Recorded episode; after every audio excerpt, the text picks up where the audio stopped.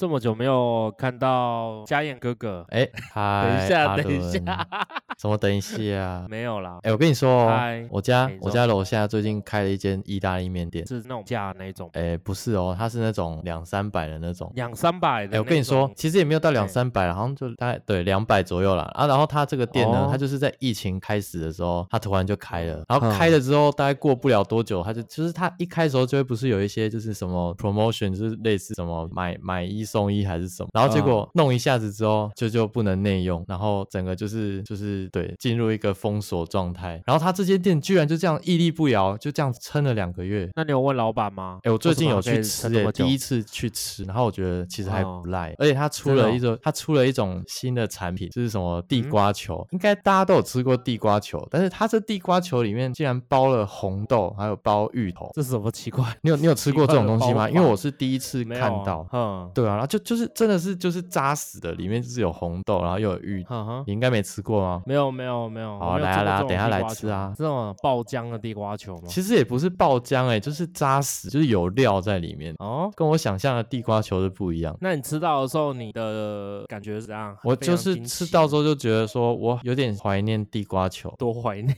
啊！那你有去逛夜市吗？最近台北不是都开放，就是夜市可以逛，对啊，但是没有没有逛，就只有没有去逛？就是在旁边走来走去这样而已啦，就是有是稍微走一下，但是也没有真的就是去那边买东西干嘛的。哦，我是觉得蛮酷的啦，因为人开始真的有变多，然后对吧、然后然后我觉得上次我记得在走旁边的时候，发现那个就是旁边有那种大楼，楼下会有很多就是那种花圃、盆栽休息的地方之类的，然后那边就一堆在夜市旁边嘛，就一堆人在那边吃东西，我就觉得很好笑，因为他们就躲在那个一个小小的空空地，然后全部人就是大大小小在那边吃吃东西。吃什么东西？就就夜市的东西啊，因为平常夜市大家不是都可以边走边吃对，然后现在就现在不行啊。对啊，全部都窝在那个角落，我觉得超好笑。像我今天早上去那个滨江市场，然后滨江市场附近的餐饮店都没有办法内，那就是因为他们没有办法管制，就是进去的人流。像我，呃，一开始我去那个水产嘛，上影产那边，嗯然后结果那个他你，我本来想说要去买好吃的海鲜，然后去旁边的内用做吃，可是他们在里面就贴就是都不能内用，这样就有点失望。对啊，现在很多店其实也 都不嗯给人家内。他尽管开放了，还没办法内。对啊，哎啊有些店其实他可能做外带就 OK 了，哦，就现在他也不需要内用，然后去增长增长他的那个营业那个收入。其实其实最近有有跟一些餐饮店老板聊到啦，他们是说现在的那一种营业模式回去，就是他们可能有有很多个他们本来想象，还是说他们想要去做的呃方式去业你说什么的，疫疫情后吗对啊，他就是他们就没有办法像疫情前那种业，所以就整个哦打乱了他们的餐饮的方针。这倒是真的，我觉得消费习惯真的会改变，就是包含就是食物之外，还有一些有的没有的消费习惯都会改。对啊，我是觉得预计这可能三到五年吧，我们的生活模式都会像现在一样，而且我们现在已经算是非常宽松，就是已经没有像国外封城，还是说有那种严格的出入政策。对啊，我觉得可能这五这三年应该都会是这种生活方式。会不会夜市从此就消失了啊、这个倒不会，对啊，因为人就不敢去逛啊，然后去那边又啊不能边走边吃，然后因为夜市其实应该一开始最重要的，我觉得不是那些玩东西，应该就是那些小吃吧，就是你可以这边吃一点，那边吃一，然后朋友们一起去，然后 share 那些东西，你知道那种感觉，那应该是夜市吸引人的地方。对啊，啊，如果都不能，是你像都不能吃你，在夜市呼个吸，然后嘴巴张开咬东西，飞沫都会喷出来，其实还是很危险啊。啊，就算对啊，我是说就就算之后大家都打疫苗，然后这个疫情就结束，但是大家可能就真的忘记那种逛夜市的感觉。然后夜市就这样消失，台湾就从此没有夜市哦。我知道台湾就只剩哎下那个关键夜市，什么叫关键 夜市？解释一下。就是那种小夜市就会变了，是因为真的人就少了那个习惯，哦，只剩下哦可能台湾就只剩下一个瑞丰和一个市，没有啊开玩笑的。哦，懂。瑞丰之前差点倒掉。那你最近还有去就是瑞丰夜市，还是太远了，去太久没有回高雄。哦，像是我我上次有经过宁夏夜市，我就觉得那个已经不太像是逛夜市，有点像是去美食街，然后买东西外带回家吃。嗯，哎，对啊，他们那种很多店面的那种，就是已经开始像夜市，它可对啊能原本就不太像啊，但是吧，就是宁夏夜市是那个嘛，鹅阿珍嘛，对不对？对啊，哦，突然也有点想吃鹅阿珍。哦，我觉得这次我们之后可以是有有有机会的话，应该还是可以分享一些外带美食。还继续做美食就对了。哎，你知道我这次疫情啊，是嗯在家煮了很多东西，我真的觉得稍微人还是有潜力。我以前都觉得就是对于煮东西这件事情，是我觉得哎蛮困难的，因为你要做出自己的味道是一回一回事，然后你要做出哎我不知道我在讲什么哎，但是我原本就想说，你需要去做东西，做一个食物，到底你会有什么感？就可能你想要有什么感，跟你做出来的是什么，你到底有没有办法哦想象？就是我只能想象说，我想象的油饭应该是什么味道。所以说我若做出一个油饭，然后我会去跟我想象中的油饭去对。嗯，对，然后可是我没有办法做出我想要什么，其实我不是一个很有创意的人，就做食物这块。不过这次我真的觉得蛮意外的，因为我真的在做做我想吃的食物的时候，我开始会想东想西，然后就完全不想照网络上写的食谱还是什么的做，然后就是我的哦，我的烹调之路，当然可能没办法跟你比啦，但是我是觉得玩一玩，觉得哎，诶我好像也蛮有天分的。对于那个想吃什么，然后还有做出来什么那个取用食材，觉得玩起来哦蛮开心。其实我觉得做食物就是一种想象力的考验，就是要把你想象的东西全部都组合在一起，然后再想一个正确的方式或者是顺序把它煮出来，然后你就会得到你预想的味道。这就嗯是做餐，哎，这怎么讲啊？就是做食物的一个乐趣吧，就是靠想象力去形式。哎，可是啊如果是这样的话，你会你会在煮饭的时候，你会类似说，假设你今天做一个意大利面，然后对啊你会做做完之后，然后吃一吃，然后就想说，嗯，这个该哪一个料再多加一点，然后所以你下次就做一模一样的，但是那个再多一点，你会做这种事会啊，会啊，所以你会去尽量去煮一样的东西，然后再增强它这样。可是其实如果你对一个呃餐点没有那么执着的话，像是比如说这次你煮了一个意大利面，然后你觉得好像缺了辣，可是你也不会硬要下一次煮同样的意大利面，但是你会在有机会煮到下次的意大利面的时候，就会想到哦，上次好像缺了辣，这次应该要盘这样子，应该不会硬煮一直去试验，因为其实呃对很多人来说，就那个不是考试，所以也不用做实验。对啊，啊，这让我想到有一个电影嗯是那个《天才大厨》，你有看过吗？是是一个很很暴走的厨师，然后它里面就有讲到，就是他们好，他们好像在汉堡王见面，然后然后就有一个其中一个角色，就是就是对男主角说，这个汉堡王就是有点嘿是呃，他是批评他的食材，但是其实重点不是食材，是那个进行准备这个食物的时候的那个一致性。这个一致性其实在很多高级餐厅里面，其实一致性也很重要。但是如果你去追求那个一致性，那个像机器一样的话，那这个餐点就会死掉。但是如果你去寻求一个一致性，但是却其实这这块我一直在想这件事情，就是它到底一致性是什么？你有办法去用很质的方式，然后去得到一个最好的食物的体验，这是两件事。所以我在想说，我今天如果每次煮饭的时候，我都尝试做一样的，呃，我类似煮意大利面吧，我每次都做一模一样的手的那个步骤，然后用一样的食材，然后一样的处理态度去做它，这样子我的永远做出来的东西就一样，就是很没有生理。又或者是我把它追求到一个最极的那个状态之后，我每次都照那个方式，那我就会得到一个超完美的意大利面点。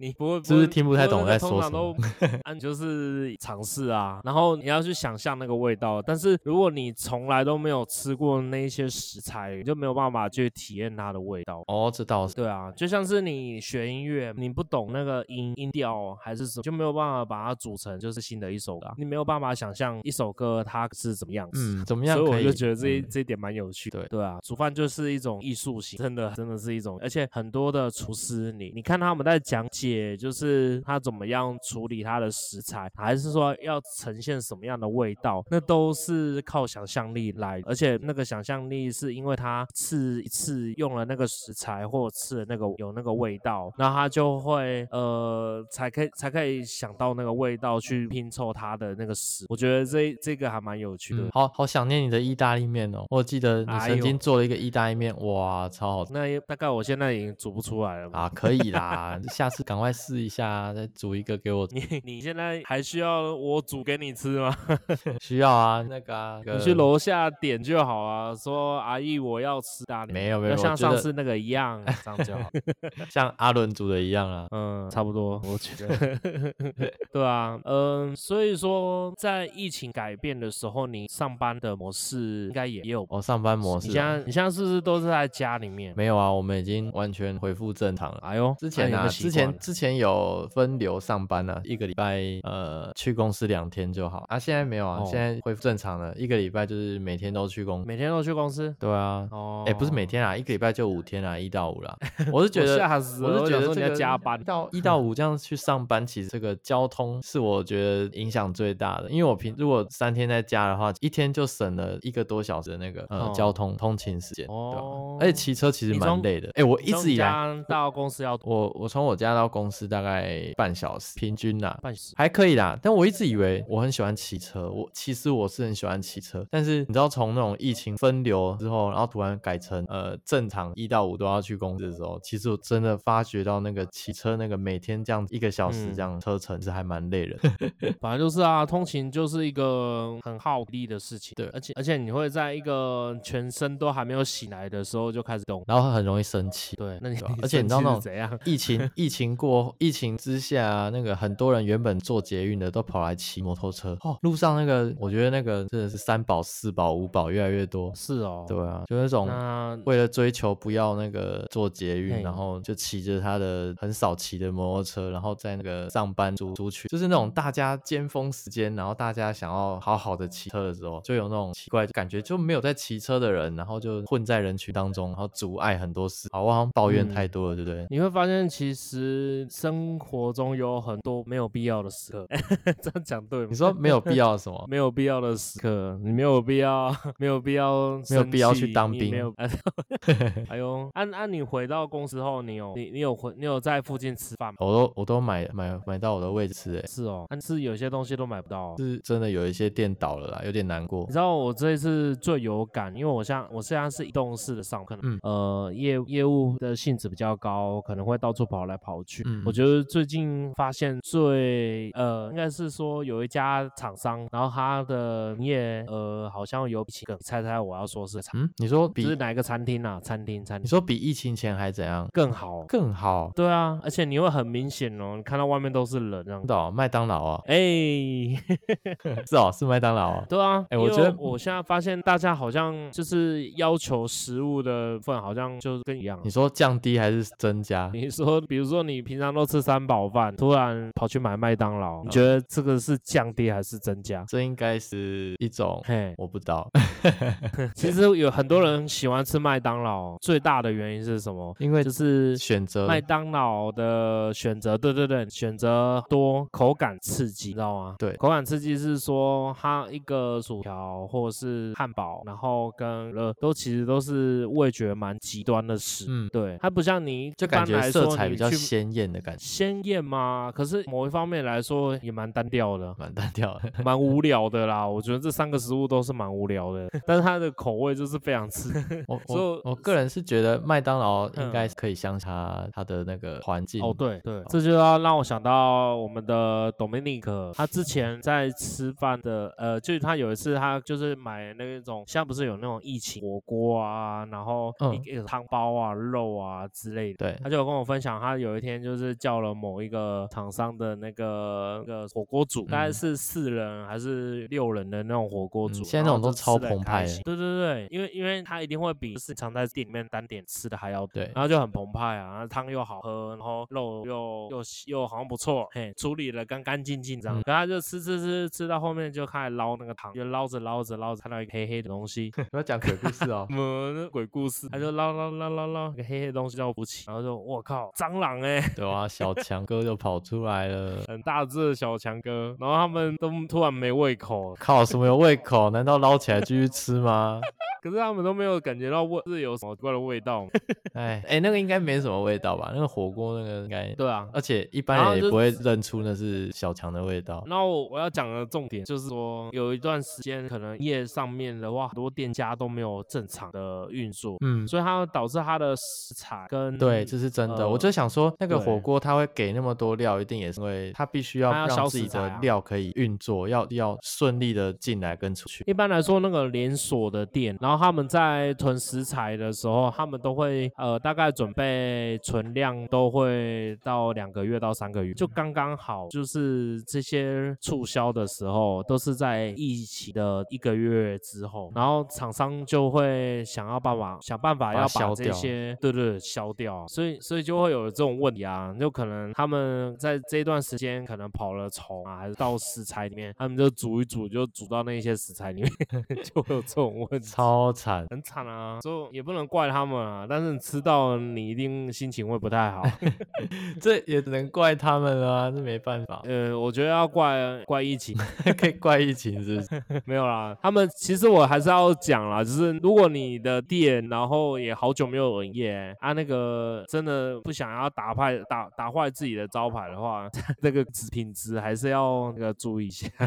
对啊，对啊，所以呃，最近的话你会发现有很多店，他们为了要销库存，可能什么东西买一送一啊，然后还是说什么大特惠之类，那你买之前一定要观察一下，就不一定那是安全的，你知道吗？就是如果如果他只是为了销库存，那些比如说呃可乐饼，然后快要过期，他就说啊买一送一啦，买一送一，那就是要销那个库存啊。那可是如果他真的是濒临过期的那种状态的话，那你可能会吃到过期。这点应该麦当劳就不会对，因为麦当劳几分钟就把它丢掉，所以我才会说麦当劳最近就逆势而上，因为它的东西流动性都一直都很高。疫情最严重的时候，他们本来就是做外带，所以他们也怕。他反而内用内用空间可能对他们来说，他们必须要，他们有有的人可能会坐在那边很久，所以反而他外带是他对啊，哦太屌了，很屌，你就知道那个商业策略是多重要。哎，其实 像很多其实餐饮餐饮餐饮业就是在前一阵子，我好像就观察觉得在台湾台湾我不知道，可能在台北特别，就是餐饮业好像其实你要去消掉那些房租，然后还有一些固定开支，其实好像其实中小型做起来都有点亏本。那我在想，其实疫情这件事情其实对中小真的伤害应该真的很大。你就看说有一些店，有一间其实有一间有间店，其实我以前常去，然后你知道那个店就是啊，你你应该也很熟了。反正重点是这个咖啡店，它就是后来收起来顶账嘛。啊，其实我觉得那个顶账时间真的好惊险，因为它只要再晚一点，可能就顶不住。没错，对啊，那那家顶下来那个那个那个业主很可怜，对，衰爆，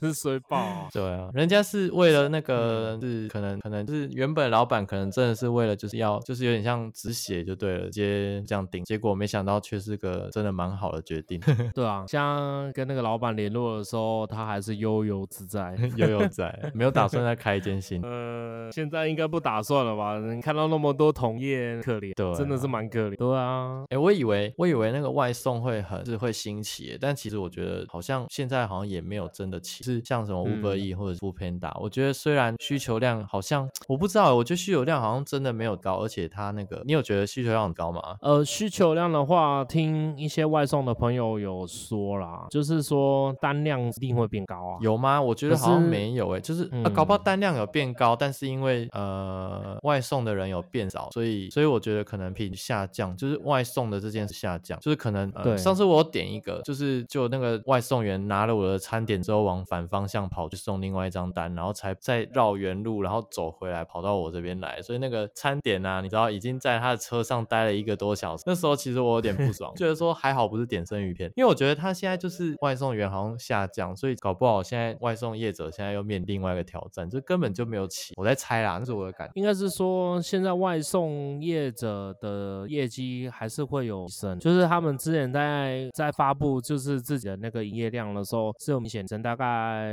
应该有个三十四十四趴。你说像 Uber 那种外送，对，哦因为需求量的确是变高啊。那可是外送员也变少哎，外送员我觉得也没有变少太多，因为很多人就是工作的关系，他们哦在疫情的时候，他们可能工作就被中断，还是呃对啊，都他们会需要钱的话，第一件事可能就会想到要不要去外送打工，品质下降。像我觉得有啦，因为也有很多新手外送员，然后在做外送处理的上面，一定不会老手还要对啊，所以啊，这个过渡期可能很呃很多的那种外送店也是倒啦，对啊，嗯，反总之呢，现在我觉得能到店里面吃饭是一个蛮幸福的事。那现在就是有开放一些就是分流或者是呃内用的人可能有容量的限制，那我觉得如果你有办法，应该还是可以去自家店，不要让他们的心血就因为一场起然后就倒掉。当然每一家房压啊，或者是个人的房压都要都做的对啊，也是很重要。对，那这这件事我觉得蛮蛮重要的。就如果你可以保护你自己，然后店家也可以保护，然后也保护他自己，我觉得就会有一个良好的循环。也许我们之后内内用就会变正常。说对啊，其实整个社会就从一些像这个个餐饮业一样，如果这个餐饮业慢慢可以稳之后，整个季就大家会比较安稳。有啦，最近有有开始在吃外食，就是也在买投投奔投回个外食的怀那个怀有那个 怀抱什么这样。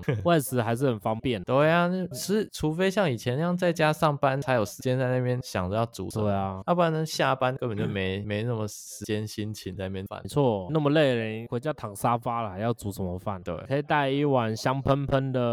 呃那个什么麦当劳肉羹肉羹面。好，麦当劳，你就回家，你只要先放在客厅的茶几上面，然后你就可以躺在沙发看电视，然后再慢慢吃你的晚，整个晚上就废了。啊，就是这样啊，还不错啦，还不错啦。我觉得这样真的越来越好。台湾那个对疫情的，对啊，不过也要归功社会大众啦，就是他们有把疫情手下。有台湾台湾的这个包容力加上这个配合度还蛮高的。对啊，当然骂的人也不少，配合的人更多。其实我在想，我觉得配合配合度高，就是就是其实一种呃既不好的表现，有点像是就是我没办法，就只好配合你。如果像是那个经济比较好，就大家那个生活条件比较佳的时候，就会比较追求一些其他的东西，就不会想要配合。可是我觉得其实是社会氛围的问题。我觉得台湾的社会氛围都是呃保守吗？追求群体群体呃意识的一个啊，我知道你说的，就有点像是有人闯红是哦，我知道，就是类似呃，你如果一个很常有人闯红灯的路口，但是突然有人站住不动，然后大家就会不敢。对啊，就像以前那个小蒋时代，不是都一直在讲说夜不，这就是一种大家对于这个社会的，然后就会可能会自觉的遵守。当然啦，也有一些是个人可能比较推崇的群意识，但大家不接受的，啊，比如说像是政治的东西，还是什么，一直要强加在别人的信仰或者是他们的想法上，这个都有政治问题，真的是。是不少啊。但是我觉得群体意识就是一个呃最好的保护罩，就是大家对于我们社会或者是这个疫情的想法，其实都还蛮缺，还是有一个大方向，是希望它越来越好。没错，所以就是听众朋友们就记得要继续保持下去，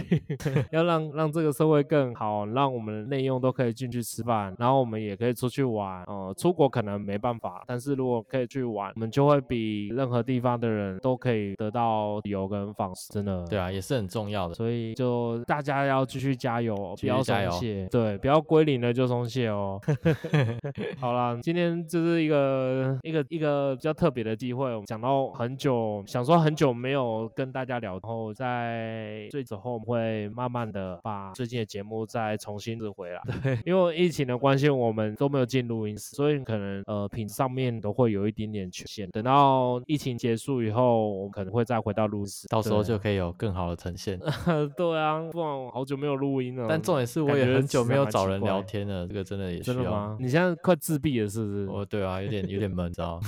哎呦，我们话最多了，Dominic 都没有来啊，下次听他讲啊，下次叫他赶快来跟我们一讲，讲那个啊，蟑螂蟑螂事件。对对对。好的，今天节目就到这边，那欢迎收收听我们的节目，那订阅我们的 La d c i r La 在啊，我们会在不同的时间会放送的数是 b e j o Samuel，那我们下次见喽，拜拜拜拜。